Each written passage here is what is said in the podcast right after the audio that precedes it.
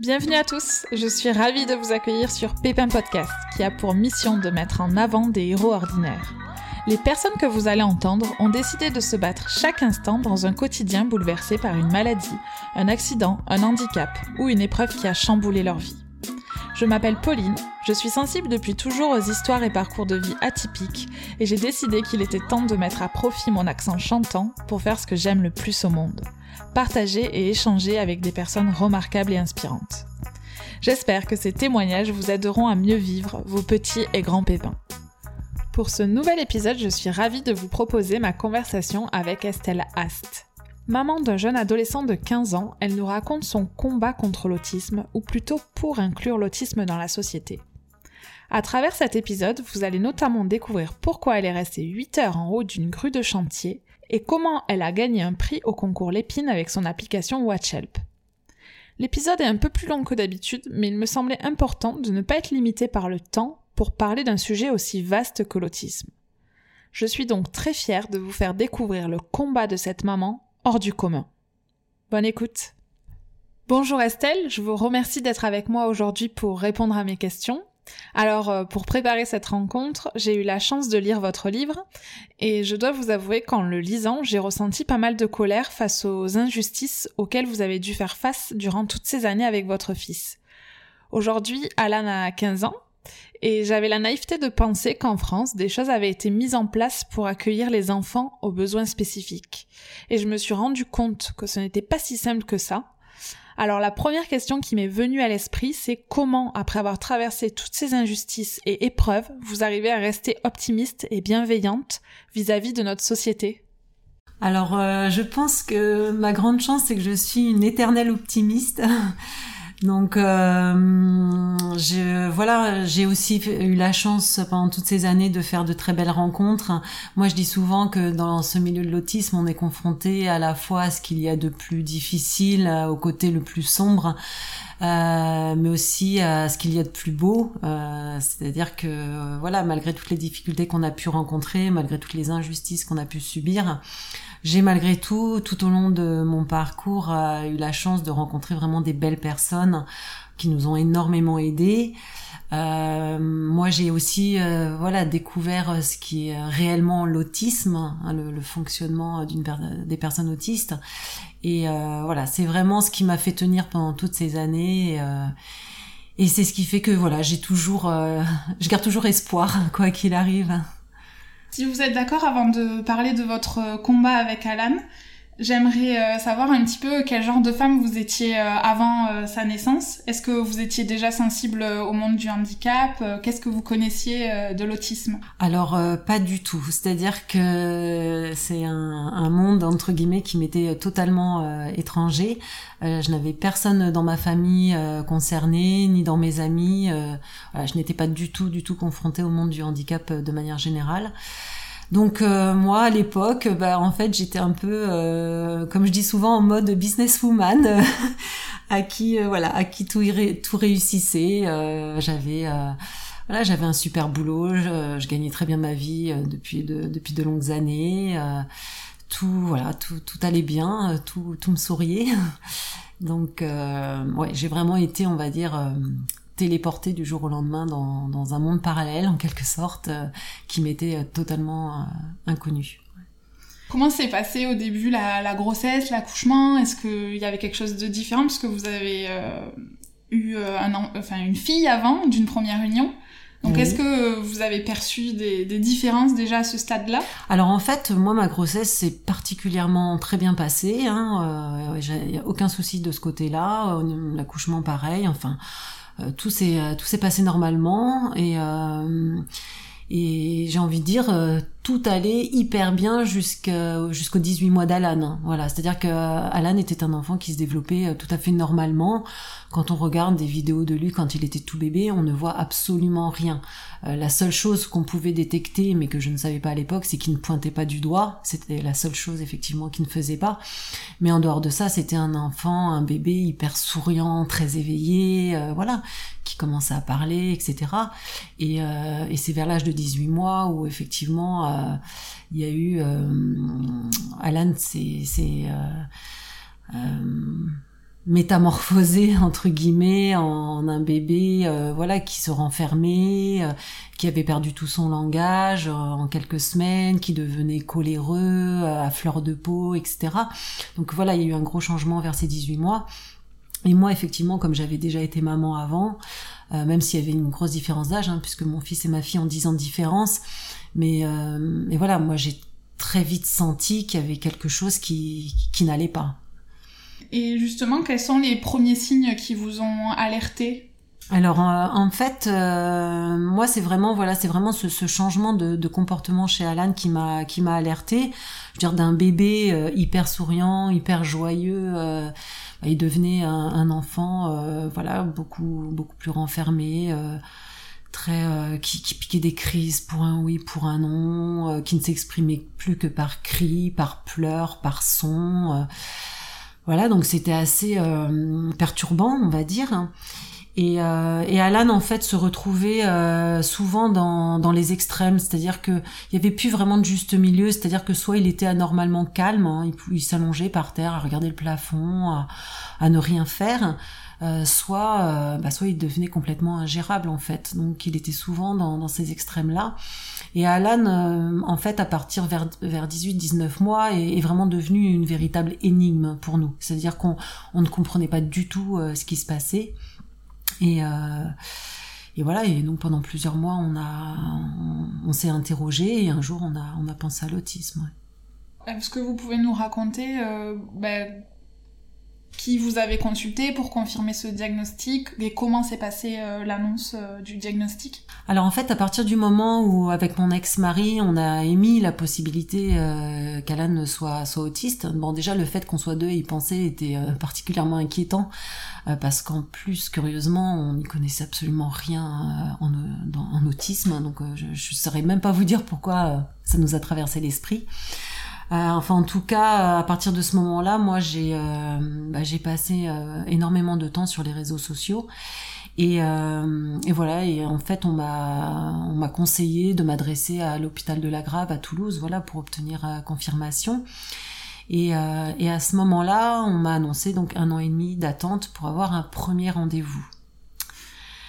Et là, euh, là, j'ai complètement halluciné. Je me suis dit, mais enfin, je me dis, mais c'est une blague. Euh, moi, ça faisait plusieurs mois que, que je me, je n'arrêtais pas de me torturer l'esprit en me disant, mais qu'est-ce qui se passe? Qu'est-ce qu'a mon fils? Je, je comprends pas. Enfin, je n'arrivais plus à communiquer avec lui. Enfin, j'étais dans un état pas possible.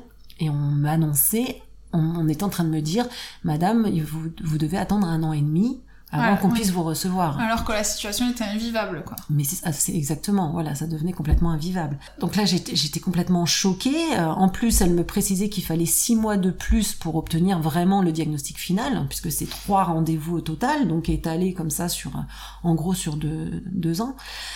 Donc j'ai trouvé ça mais complètement mais, mais scandaleux, inadmissible, inhumain, euh, tout ce que vous voulez. Enfin, je suis passée par tous les états. Et euh, voilà, c'est vraiment la première fois où j'ai été confrontée à, à, toutes les défaillances de notre système, euh, voilà, dans le milieu du, handicap. Hein. Donc je me suis dit mais c'est hors de question. Voilà donc là c'est vraiment la première fois où je me suis mise très en colère, où j'ai vraiment pas supporté. Donc j'ai dit non bah non moi j'attendrai pas un an et demi c'est juste pas possible. Donc je suis retournée sur les réseaux sociaux en criant au scandale, etc. Et, euh, et, voilà, et Dieu merci, je suis tombée sur euh, sur la présidente d'une association euh, qui m'a dit, bah écoutez, je vois que vous êtes sur Toulouse, je connais telle personne, donc une, une psychologue qui était spécialisée dans, dans l'autisme, qui a la, la réputation de, de pouvoir poser des diagnostics sur des très jeunes enfants, parce que faut savoir qu'à l'époque c'était hyper rare, un enfant diagnostiqué à deux ans, c'était quasiment du jamais vu.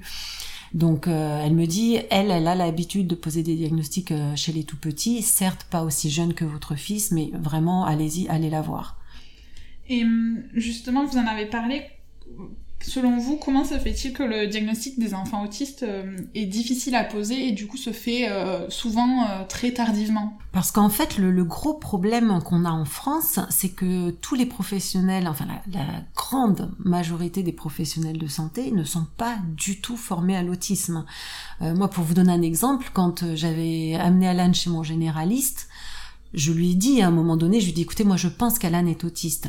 Elle m'a rayonné Clairement, elle m'a rionné. Je suis, enfin, moi, quand j'en parlais, avant qu'elle ait son diagnostic, tout le monde me prenait pour une dingue. Je me disais, mais ça va, va pas bien, quoi. Et ça, euh, que ce soit mon entourage ou que ce soit les, euh, médecins, enfin, c'est vraiment le, gros problème qu'on a en France. On parle souvent d'errance médicale et c'est réellement, ça. C'est-à-dire que vous avez des familles qui sont baladées de professionnels en professionnels, qui voient tout un tas de, de, de médecins, de, euh, de professionnels en libéral, euh, des, psychologues, des psychomotriciens, des, euh, des pédiatres, etc. Et en fait, les, entre confrères, ils se renvoient un peu tous la balle parce que ils sont face à l'inconnu, ils comprennent pas non plus ce qui se passe. Et, euh, et résultat, bah, ça met, bah, ça met des années et des années avant que ces familles aient la chance de tomber enfin sur quelqu'un de former et qui détecte immédiatement les, les signes de l'autisme c'est euh, dramatique, mais c'est vraiment le, gros problème qu'on a en France. Euh, pour vous donner une idée, euh, quand on fait, on décide de faire médecine, en 7 ans de médecine, l'autisme, ça doit être une heure hein, sur 7 ans. C'est aborder une heure. Voilà. Donc euh, à partir de là, on a compris. Est-ce que vous connaissez euh, les chiffres euh, L'autisme, ça représente combien de personnes aujourd'hui en France à peu près? Alors c'est estimé à 700 000 personnes en France, dont environ 100, 100 120 000 enfants.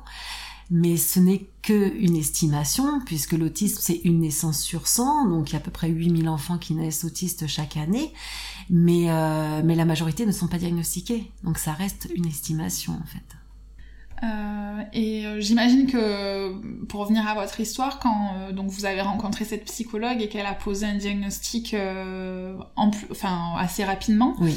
et à ce moment-là, est-ce que vous avez de suite réalisé tous les combats que vous allez devoir mener, ou est-ce qu'il y a eu quand même une période de déni? Enfin, j'imagine le, le processus classique euh, de l'acceptation ou de suite vous êtes allé au, front Alors moi je euh, non je n'ai pas eu de, de période de, déni euh, parce que j'avais un besoin viscéral de réponse au contraire. J'ai eu il fallait absolument que je sache. Donc d'un côté cette ce diagnostic me, me, terrorisait mais mais j'en avais absolument besoin j'avais besoin de poser des mots sur ce qui se passait donc alors je vous dis pas que ça a été simple dans les semaines qui ont suivi Hein. Euh, je veux dire, moi, mon, clairement, mon monde s'est effondré ce jour-là. Mais par contre, euh, j'ai pris les choses en main immédiatement.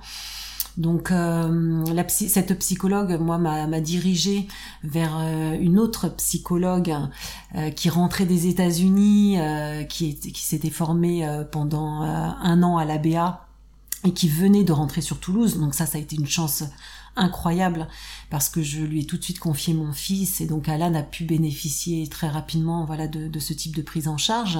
C'est quoi la méthode ABA Alors l'ABA donc quand vous traduisez de, de l'anglais en français ça donne analyse appliquée du comportement. Voilà donc euh, pour faire en très très résumé, c'est-à-dire qu'en fait on va, si vous voulez, euh, euh, évaluer les compétences de l'enfant, c'est-à-dire qu'on va on va se dire voilà il a tel âge, normalement à cet âge-là il est censé faire ça ça ça, bon il, doit être à ce niveau-là, bon aujourd'hui il en est là, et on va vraiment fixer des micro objectifs pour l'amener à tel ou tel apprentissage. Voilà, dans différents domaines de compétences.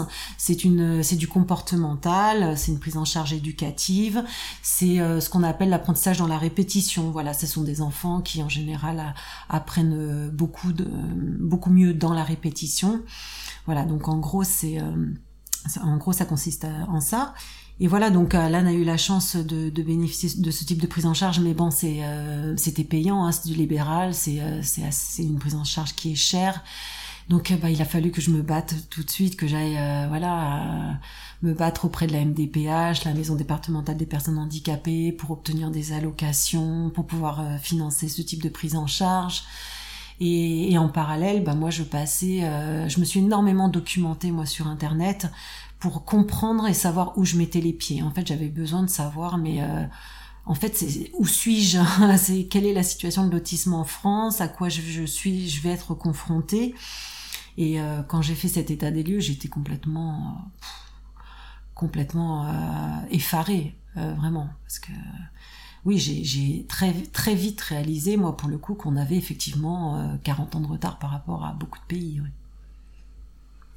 Et quel conseil vous donneriez aux parents qui viennent d'apprendre que leur enfant est atteint d'un trouble du spectre autistique?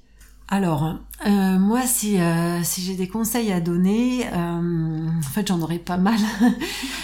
moi, je, pense effectivement que la première chose, c'est de, bien se documenter, de comprendre dans quel voilà dans quel univers on est.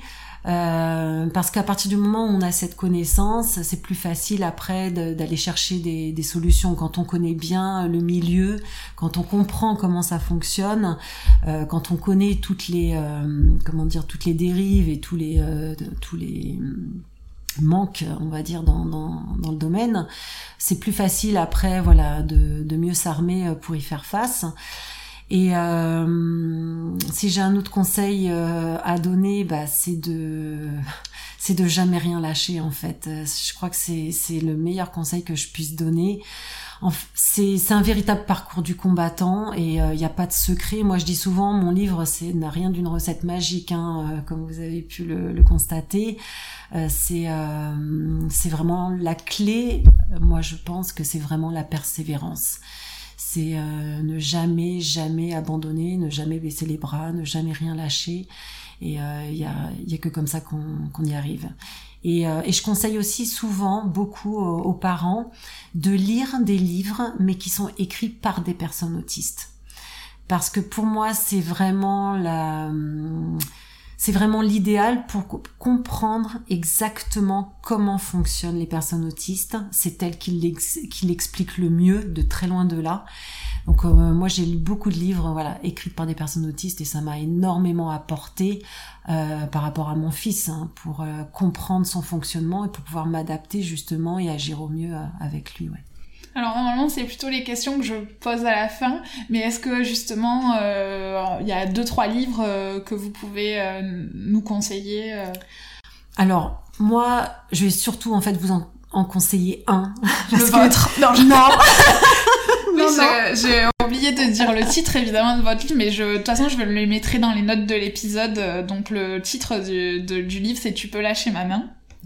Euh, qui est sorti donc depuis le 31 mars et qui est disponible euh, en, en, en, vrai ou en virtuel euh, sur dans toutes les librairies. voilà. Tout à fait. Euh, donc non, euh, je, ça serait pas le mien que je conseillerais en, premier. Restons humbles. Euh, non, moi il y en a un que je mets tellement en haut de la, pile que voilà, s'il y en a bien que, que je conseille, c'est celui-là. C'est euh, l'autisme expliqué aux non-autistes de Brigitte Harrison, donc qui elle-même est, autiste et qui explique, je trouve à merveille, voilà, vraiment le fonctionnement, voilà, comment de l'un, c'est vraiment expliqué voilà de l'intérieur, j'ai envie de dire. Et euh, moi, j'ai adoré ce livre. il m'a beaucoup beaucoup apporté. Euh, justement, en parlant de votre livre, vous parlez beaucoup de votre fille qui a été d'un grand soutien euh, durant toutes ces années. Est-ce que vous vous souvenez comment vous lui avez expliqué la particularité de son frère et quels conseils donneriez-vous aux parents pour arriver à gérer justement une fratrie malgré le handicap ou avec le handicap plutôt? Alors, euh, en fait, j'ai eu, euh, je n'avais pas euh, spécialement les mots au départ, hein. c'est-à-dire que pendant les, les premiers temps, quand Alan me quand Joanne me demandait c'est quoi l'autisme, je n'arrivais pas spécialement à, bien à lui expliquer. Alors, je lui expliquais avec mes mots, avec le peu de connaissances que, que j'avais. Mais en fait, euh, je, crois au final que Johan a découvert ce qu'était vraiment l'autisme, un peu comme nous, euh, c'est-à-dire euh, à travers Alan au jour le jour, en fait, au quotidien.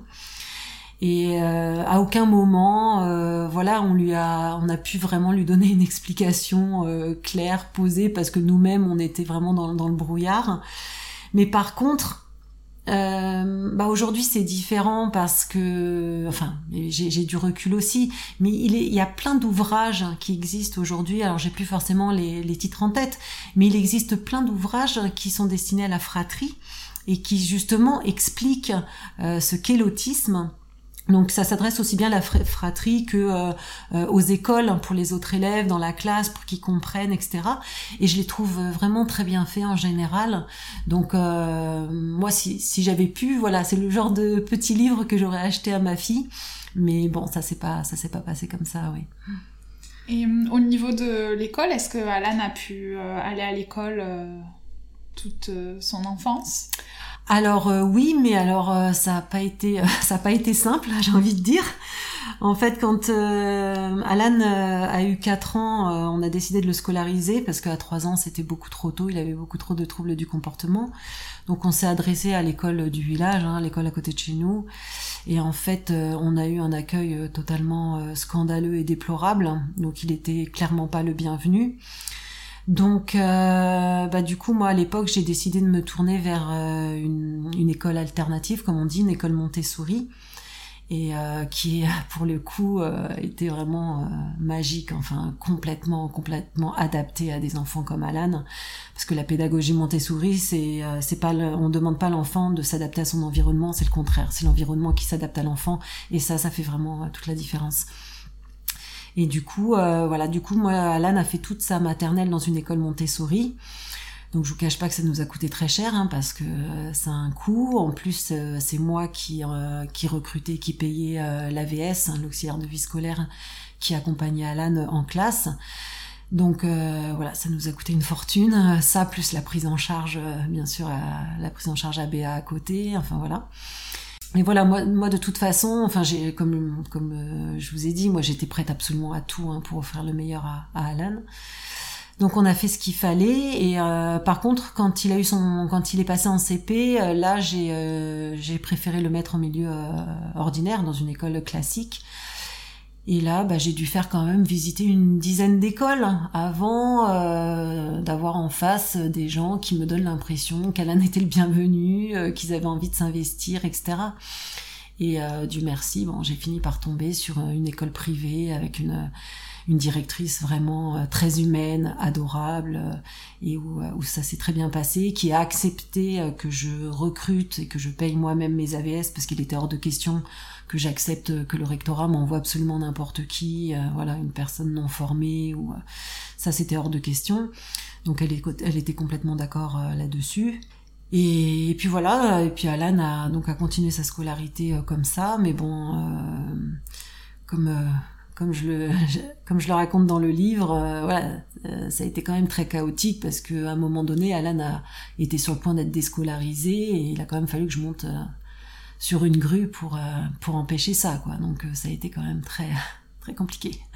À quoi vous avez pensé ce matin-là quand vous avez décidé de monter sur la grue? Vous vous êtes dit euh, je suis folle ou, Pas du tout. Non, qu'est-ce qui qu'est-ce qui Alors je me suis même pas je me suis pas posé la question. Vous avez à aucun moment douté Pas à aucun moment. Vous étiez ah, déterminé quoi. Ah mais complètement, complètement en fait, il faut pour le comprendre, je pense qu'il faut remettre dans le contexte, c'est-à-dire que bah il s'était déjà passé plusieurs années hein, puisque c'était en 2014 et moi, ça faisait donc des années et des années que euh, je me battais euh, tous les jours pour tout, euh, et pour mon fils et pour les familles, parce que j'étais aussi très investie auprès des familles. J'avais, entre-temps, voilà, j'avais monté une structure de prise en charge sur Toulouse. J'étais représentante d'une association sur toute la région Midi-Pyrénées, etc. Enfin bon, donc des témoignages dans tous les sens de situations catastrophiques, j'en avais, j'en avais à l'appel. Donc, si vous voulez, voilà, il y avait tout ce contexte. Et, euh, et quand moi j'ai, en fait, ce qui s'est passé, c'est que j'ai appris en récupérant mon fils à la sortie de l'école, j'ai appris par son AVS euh, qui, entre temps, c'est une personne que moi j'avais recrutée, mais que finalement le rectorat avait embauchée. Euh, donc elle était sous contrat pour le coup avec le, rectorat. Et, euh, et j'ai appris ce jour-là que son contrat se finissait dans deux mois. Voilà. Euh, non, même pas. Il se finissait en gros dans un mois. Il restait deux mois d'école. Donc quand j'ai appris ça, si vous voulez, je me suis dit mais c'est une blague. Enfin c'est pas possible. Il reste deux mois d'école, mais euh, enfin elle peut pas partir. Euh. Puis Alan avait absolument besoin de sa présence pour être scolarisée. Donc en fait, bah, j'ai appelé le, le rectorat mais en, étant encore très optimiste, très limite naïve, en me disant bon, on va trouver une solution. Et puis, et puis la, personne qui a décroché m'a littéralement envoyé balader. elle a été mes limites, limite odieuse. Elle m'a dit mais oui, écoutez, c'est comme ça, c'est la loi. débrouillez-vous avec l'école. point barre. Voilà, fin de l'histoire. Donc pour ne pas l'insulter, je lui ai raccroché au nez, mais j'étais dans un état de colère, hein, mais euh, je, que je, vous explique même pas. Et je suis remontée dans ma voiture euh, avec Alan, et, euh, et, en fait, en remontant les allées Jean Jaurès à, Toulouse, j'étais arrêtée un feu rouge, et j'ai tourné la tête et j'ai vu cette grue. et là, c'est la première chose qui m'a traversé l'esprit. Je me suis dit, allez, après-demain, je monte. C'est bon, euh, il y en a marre, il y en a vraiment ras-le-bol, je n'en peux plus. J'avais besoin de, crier au scandale. Voilà, j'avais besoin en fait que les gens sachent à quel point la situation était catastrophique hein, pour les familles euh, d'enfants autistes ou d'enfants handicapés de manière générale. Voilà. Et, à partir à cette seconde-là, quand je me suis dit ça, euh, c'était euh, dans, dans, ma tête, c'était clair et net. À aucun moment donné, euh, j'ai remis, j'ai remis ce, cette action en, question. Donc voilà, l'après-midi même, j'étais dans les magasins en train d'acheter des draps pour les banderoles, des bombes de peinture, etc. Enfin tout ce qu'il fallait. Et, et, voilà. Et deux jours après, j'étais en haut de la grue. Oui, et vous racontez très bien cet événement-là dans le dans le livre, et notamment euh, les échanges que vous avez eus avec le négociateur euh, de, la police. Je laisse euh, au lecteur découvrir. Et comment vous expliquez qu'il existe peu de structures à, adapter aux personnes autistes en France et que il faille se battre pour obtenir des droits qui sont censés être légitimes, plus que légitimes même? Alors, en fait, pour le comprendre, il faut, euh, il faut remonter euh, des années en arrière, euh, si vous voulez. En gros, il y a, y a, ce qu'on appelle la, la, la, mainmise hein, de la psychiatrie psychanalytique en France. donc, ça remonte à Freud, Lacan, Bettelheim, etc. Euh, c'est-à-dire que euh, les mamans ont été tenues responsables de l'autisme de leur enfant pendant des années, des années. Hein. On nous appelait les mères frigidaires. Voilà, c'est-à-dire qu'on était tellement froides que nos enfants se renfermaient sur eux-mêmes et devenaient autistes. Hein. Donc je vous explique, hein, je vous explique pas le délire. Mais euh... et le père n'a pas de rôle. Hein, non, bien sûr, non, c'est jamais la, faute du père. C'est toujours la faute de la mère, c'est bien connu. Petite parenthèse. voilà, petite parenthèse.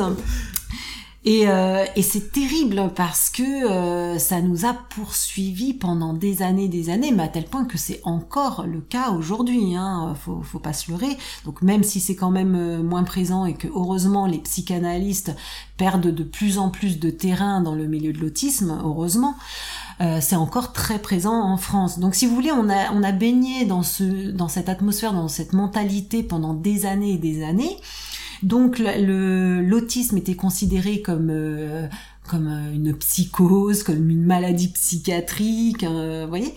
Et, et c'est et puis comme comme c'est le cas en France de, depuis depuis toujours, j'ai envie de dire on a cette foutue manie de, de vouloir euh, cacher les, les, personnes euh, handicapées, les personnes différentes. Euh, à une époque, les personnes trisomiques, vous, vous n'en croisiez quasiment pas. Vous ne, on les voyait pas dans les écoles. Hein, voilà. Et les personnes autistes, c'est exactement, exactement la même chose. Donc, on a créé toutes ces, toutes ces institutions, tous ces milieux fermés, les hôpitaux de jour, les, ces milieux qu'on appelle protégés ou où ils travaillent où les gens handicapés travaillent pour, euh, pour une misère euh, et où ils sont tous parqués euh, dans un même établissement. Enfin, moi, j'appelle ça clairement de la ségrégation. Hein, oui, on les isole et on les mélange absolument pas à la société. Voilà, il n'y a aucune volonté de les intégrer en, milieu ordinaire. Et ça, c'est c'est ça, ça c'est le cas depuis depuis très très longtemps. Donc ça ça bouge petit à petit, mais on est encore très très loin de de ce qui peut se passer dans, dans, dans les pays voisins. Hein. Oui, j'allais vous demander, euh, est-ce que vous avez connaissance ou constaté que dans d'autres pays, euh, ça fonctionne différemment? Ah bah, complètement. Alors, si vous prenez euh, par exemple le, cas de la scolarisation, vous prenez des pays comme la Norvège, comme l'Islande, l'Italie, l'Espagne, le Portugal, il y a la quasi-totalité des enfants autistes qui sont scolarisés. Euh, quand euh, on parle de la de l'emploi, par exemple, en France, il y a 0,5% des adultes autistes qui ont accès à l'emploi. 0,5%. Vous prenez un pays comme l'Australie, on est à 43%. Euh, vous voyez, enfin, c'est, on est, euh, on est vraiment dans les derniers de la classe. C'est, euh, c'est pour ça que je dis qu'il y, a, encore vraiment, vraiment du, du boulot. Hein. Autre sujet, il me semble vers l'âge de 10-12 ans, vous me dites si je me trompe, Alan manifeste un besoin d'autonomie et euh, on a marre que vous soyez constamment euh, derrière son dos. Vous inventez donc une solution euh, technologique qui, depuis sa création, a reçu beaucoup de prix, notamment le plus connu du grand public, le concours Lépine. Est-ce que vous pouvez nous expliquer quelle est cette invention? Oui, tout à fait. Euh, donc c'est l'application euh, WatchHelp. Je l'ai inventée pour mon fils au départ. donc effectivement, Alan, vers 10 ans, avait pris conscience de son handicap, de sa différence, et, euh, clairement il le vivait pas bien du tout. Et, euh, du coup, en fait, l'avantage, c'est que bah, il, avait envie euh, d'être comme tout le monde, en fait. Il, voulait faire, euh, voilà, il voulait faire les choses comme euh, comme tous les enfants de son âge, mais il n'en avait malheureusement pas encore les, capacités. Et donc, en fait, Alan savait faire pas mal de choses, mais je devais être constamment derrière lui à lui répéter sans cesse tout ce qu'il devait faire, et vraiment, ça l'exaspérait. Donc moi, ça m'épuisait, lui, ça l'exaspérait, ça déclenchait des crises pas possibles. Et, euh, du coup, je me suis dit, il faudrait que je trouve un, système qui le guide au quotidien, dans toutes les tâches du quotidien, sans que je sois, sans que j'ai besoin d'être constamment euh, derrière lui. Et, et, en fait, à force de, bah, à force de réfléchir, je me suis vraiment creusé la tête. Et à un moment donné, je me suis dit, mais en fait, la montre connectée serait l'outil idéal parce qu'il l'aurait toujours sur lui, donc fixé au poignet. Et euh, je me suis mise à imaginer, voilà, une application euh, euh, grâce à laquelle je pourrais envoyer des consignes sous forme d'images, parce qu'à l'époque, moi, il était dans l'apprentissage de la lecture, mais il lisait pas encore vraiment. donc sous forme d'images ou de texte, etc. Enfin voilà, j'ai commencé à réfléchir à tout ça et donc j'ai acheté une montre connectée et en étant persuadée euh, que ce type d'application existait déjà. Et euh, quand j'ai reçu la montre, bah, j'ai cherché l'application et, euh, et, je ne l'ai jamais euh, trouvée. Donc je me suis dit bah je vais je vais l'inventer moi-même tout ah simplement. voilà, on n'a jamais mieux servi que soi-même. voilà, donc euh, le, concept de l'application, c'est ça. Hein. c'est euh, en fait, on peut créer des séquentiels, c'est-à-dire une succession de, de, tâches à réaliser les unes derrière les autres. On les programme dans un planning, elles se déclenchent automatiquement sur la montre ou sur le smartphone, hein, parce que ça fonctionne aussi avec un simple smartphone. Et la personne, comme ça, est guidée dans, dans toutes les tâches du, du quotidien. Ouais. Super, et je conseille d'ailleurs d'aller jeter un œil euh, sur le site internet euh, de WatchHelp qui est hyper bien fait, hyper complet. Euh, il y a même une vidéo qui explique comment faire accepter la montre à son enfant si c'est compliqué pour lui d'accepter quelque chose autour de son poignet. Donc vraiment bravo. Merci. on va parler un petit peu du regard des autres. Euh, déjà, est-ce que euh, le regard des autres vous a déjà pesé et est-ce que vous avez déjà reçu des remarques désobligeantes? Oui, euh, alors ça a été vraiment une des choses les plus dures à gérer au départ. C'est vraiment le, le, regard des autres parce que, comme je vous disais, Alan avait beaucoup de troubles du comportement, donc il pouvait faire des crises absolument n'importe où, hein, dehors, dans les magasins, etc. Et le regard des autres est quelque chose de très très dur et on met beaucoup de temps en fait à, à, à s'y habituer, même si on s'y habitue jamais vraiment, je pense. Donc pour moi, ça a mis beaucoup de temps, ça, ça a été très très compliqué, jusqu'à ce qu'un jour j'ai un peu une sorte de déclic en, en me disant bah euh, en fait euh, maintenant je m'en fiche. En fait voilà, peu importe, euh, j'ai mis ma carapace comme comme je le dis dans le livre, l'idée de ne plus du tout tenir compte de, de, ce que pouvaient dire ou penser les gens de manière générale. Et euh, mais oui, c'est quelque chose de très compliqué. Après, il peut y avoir des, des remarques particulièrement blessantes. Par exemple, quand vous prenez la place, une place handicapée, euh, voilà, parce que vous avez besoin de vous garer juste à côté au cas où il faut sortir en catastrophe du magasin parce que parce que votre enfant devient ingérable. Et bah là, vous prenez des remarques parce que bah, mon fils, il est pas en fauteuil roulant. Euh, c'est ce qu'on appelle un handicap invisible. Quand vous voyez Alan, bah, personne dirait qu'il est handicapé. Donc, euh, bah, les gens comprennent pas parce que pour eux, être handicapé, ça veut dire forcément avoir un handicap euh, physique. donc, bah, vous vous prenez des remarques, des insultes, etc. Et là, oui, c'est compliqué. Oui. Et quelles sont les idées reçues sur l'autisme qui vous agacent le plus ou que vous avez entendues euh, le plus fréquemment? Alors moi personnellement, je ne supporte pas l'expression dans sa bulle. Alors, je peux le comprendre. Hein. Euh, puis bon, je dis ça aussi avec beaucoup de recul. Hein. C'est euh, une expression qui ne me choquait pas du tout à une époque, mais aujourd'hui, j'ai vraiment du mal avec avec. je trouve ça très très très cliché. Euh, le fait que tous les euh, tous les autistes Asperger soient des génies, c'est très cliché. Non, tous les Asperger ne sont pas des génies. Euh, il y en a qui ont vraiment beaucoup. Il y en a il y en a beaucoup qui ont des des des facultés particulières, mais mais bon, c'est loin d'être d'être le cas de tout le monde. Et puis les parents d'enfants Asperger qui nous écoutent euh, seront tout à fait euh, d'accord sur le fait que ce sont des enfants euh, voilà qui ne sont pas du tout faciles à gérer non plus hein, au quotidien. On se rend pas compte de, ce qui de ce qui traverse également après oui, des, des, clichés, il y en a tellement. Euh, c'est peut-être aussi un peu dû au film Redman. Hein. Je crois que j'ai l'impression que c'est euh, voilà que c'est un peu la, la seule référence euh, des gens euh, en général. Mais euh, moi, je crois que ce qui ouais ce qui m'embête le plus, c'est que on a l'impression que les gens en fait mettent les personnes autistes dans deux catégories. C'est soit c'est des génies soit c'est des autistes sévères qui ne sont pas capables de quoi que ce soit, qui se balancent, euh,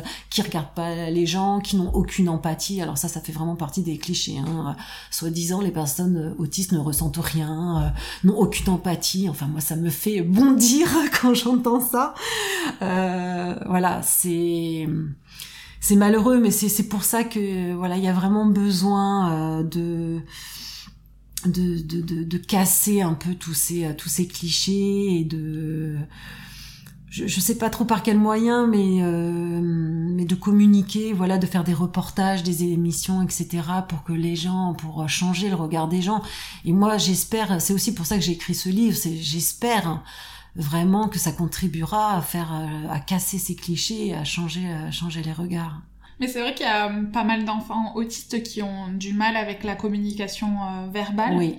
Même avec euh, la communication tout court, si je me trompe pas. Oui. Et je pense qu'on a l'image, si une personne ne parle pas, c'est qu'elle est bête. C'est ça. C'est qu'elle ne réfléchit pas, c'est qu'elle ne pense pas. Oui, c'est aberrant. Et ouais, c'est aberrant. C'est aberrant parce que vous avez, vous avez des enfants non verbaux qui savent lire euh, qui savent compter, qui savent écrire. Hein. Euh, je veux dire, l'un, euh, enfin, ça n'a rien à voir. Le fait qu'ils ne, qu ne soient pas verbal ne veut absolument pas dire que ce ne sont pas des enfants intelligents. C'est même des fois des enfants hyper intelligents, qui ont une mémoire absolument incroyable. Enfin, on, on sous-estime énormément, énormément les capacités des enfants autistes, quel que soit leur niveau d'autisme. Hein. Euh, je veux dire, Alan, euh, quand il était petit, tout le monde était euh, convaincu qu'il était ce qu'on appelle autiste sévère et euh, c'est vrai que en soi, bah, il correspondait effectivement à ce que tous les professionnels euh, appellent l'autisme sévère.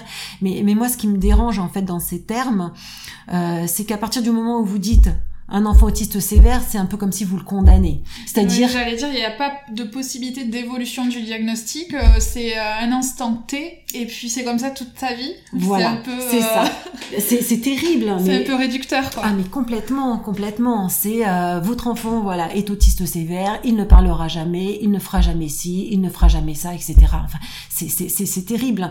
parce qu'en plus, malheureusement, il y a beaucoup de familles bah, qui prennent ce genre de discours pour argent comptant, donc comment voulez-vous qu'elles se, qu'elles se battent après et qu'elles, euh, qu'elles fassent tout pour, euh, pour faire progresser leur enfant? Donc c'est vraiment des euh, voilà des diagnostics qui, qui, condamnent.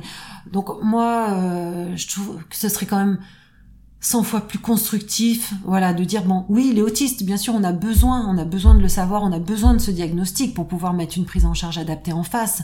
Mais à un moment donné, voilà, ça, serait bien qu'on se donne quand même la peine de, de d'aller chercher toutes ces compétences, toutes ces capacités, euh, qu'ils soient verbales ou non, euh, qu'il ait des troubles du comportement ou non, etc. Voilà, c'est euh, c'est essentiel. Ouais. Et dans votre livre, il y a plusieurs euh, poèmes dont un où vous avez écrit Je fais parfois ce rêve heureux que l'on te voit avec mes yeux. Alors comment vous le voyez, votre fils? Quelles sont ses forces et quelles sont ses faiblesses?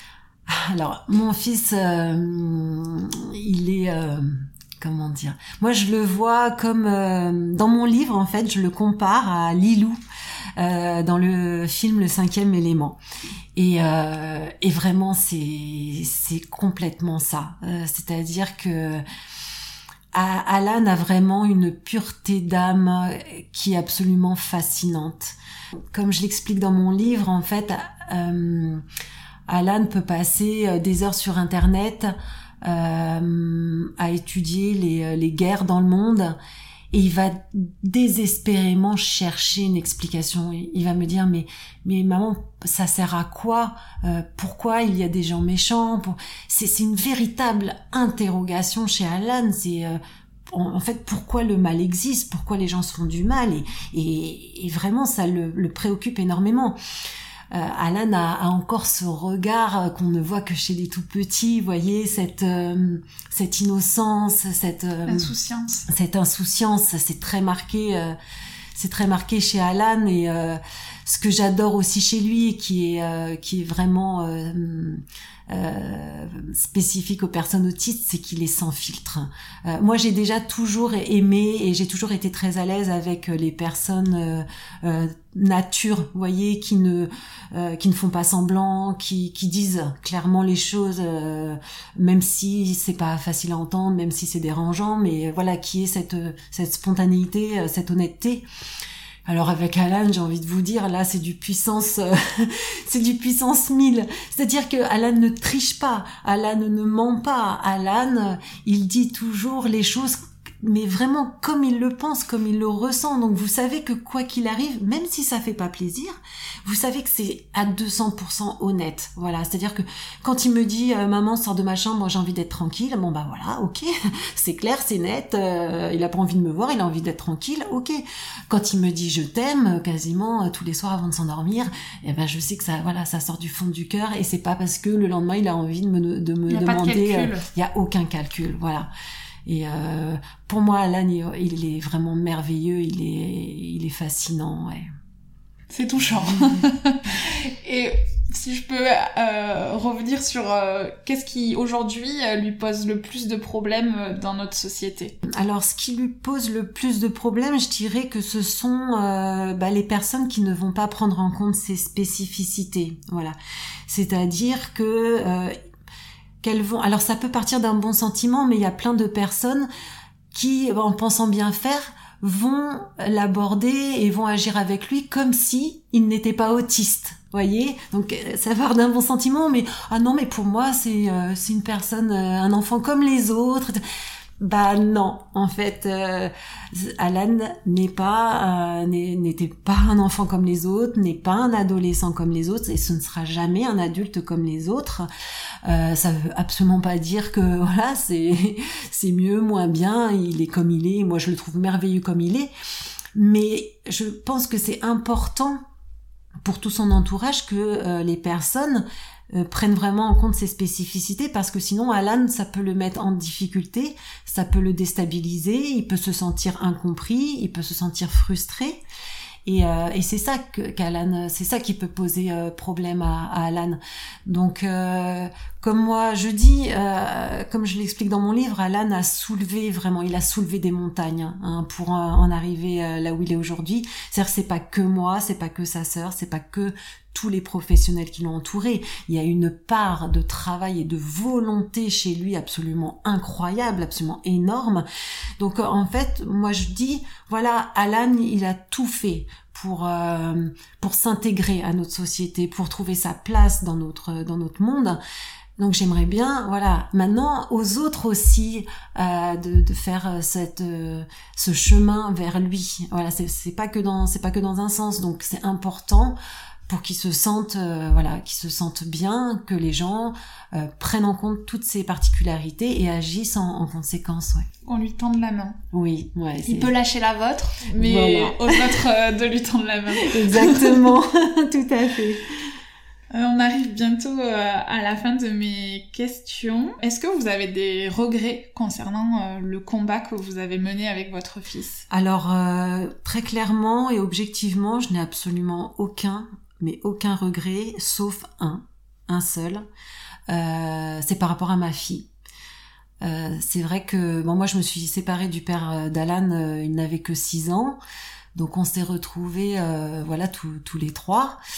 Et euh, ma fille, euh, en fait, ma fille a joué un rôle vraiment crucial dans, toute cette histoire. Elle m'a énormément aidée. Ça a été ma, je dis toujours, ça a été ma plus précieuse alliée euh, dans tout ce parcours.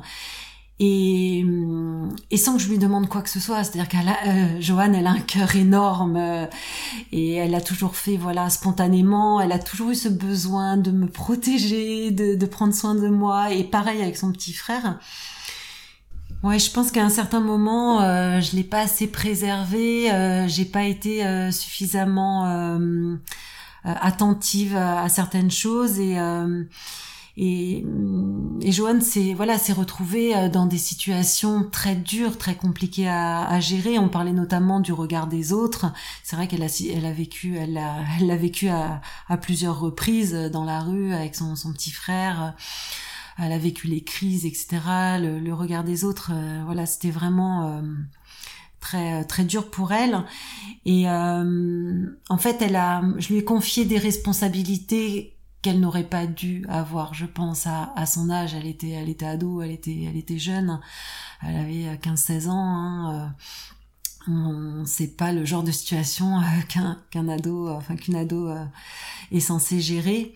Donc euh, voilà, je dirais que c'est euh, c'est mon seul regret. Si, si, je pouvais revenir en arrière, je euh, je pense que je lui en demanderais moins et j'aurais géré certaines choses différemment pour la préserver davantage. Et quand vous regardez en arrière, qu'est-ce qui vous rend le plus fier aujourd'hui? Mes enfants, mes enfants sont, sont pour moi, voilà, c'est ma plus belle réussite, vraiment, oui, tout, complètement. Et enfin, qu'est-ce que l'on peut vous souhaiter euh, pour l'avenir et qu'est-ce que l'on peut souhaiter à, Alan? Alors, euh, bah, ce qu'on peut souhaiter à, Alan, bah, j'ai envie de dire, c'est de qu'il continue sur sa lancée parce que c'est vrai que euh, aujourd'hui Alan est, autonome, il a commencé les stages professionnels, donc bah, tout ce qu'on peut lui souhaiter, c'est voilà, c'est qu'il continue, que plus tard il est il est euh, son métier, son appart, euh, qu'il soit heureux avant tout, voilà, qu'il soit. Enfin, comme je dis souvent, euh, l'autonomie est synonyme de liberté et c'est la plus belle chose qu'on puisse souhaiter à, son enfant et c'est la plus, c'est vraiment ce que je souhaite avant tout à, à Alan, voilà. Et et me concernant, que je puisse me souffler un peu, lever, lever un peu le pied, vous concentrer un peu plus sur vous voilà, commencer à m'occuper un petit peu de moi, ça serait pas mal, ouais. Je vous le souhaite alors. Merci beaucoup. Merci beaucoup euh, Estelle pour votre euh, temps et d'avoir répondu euh, à mes questions avec passion. Avec grand plaisir, merci à vous. À bientôt. À bientôt, merci. Et voilà, l'épisode est terminé. Merci à Estelle pour ce super moment et merci à vous pour votre écoute. Si vous souhaitez en savoir plus sur l'application ou le livre d'Estelle, ainsi que sur les autres livres dont nous avons parlé, vous pouvez aller voir dans les notes de l'épisode. Dernière petite chose, si vous avez deux minutes devant vous et que vous appréciez le podcast, n'hésitez pas à partager l'épisode autour de vous, à vous abonner ou à laisser un commentaire pour me donner vos impressions. Je vous serai éternellement reconnaissante. Merci beaucoup et à très vite pour un nouvel épisode.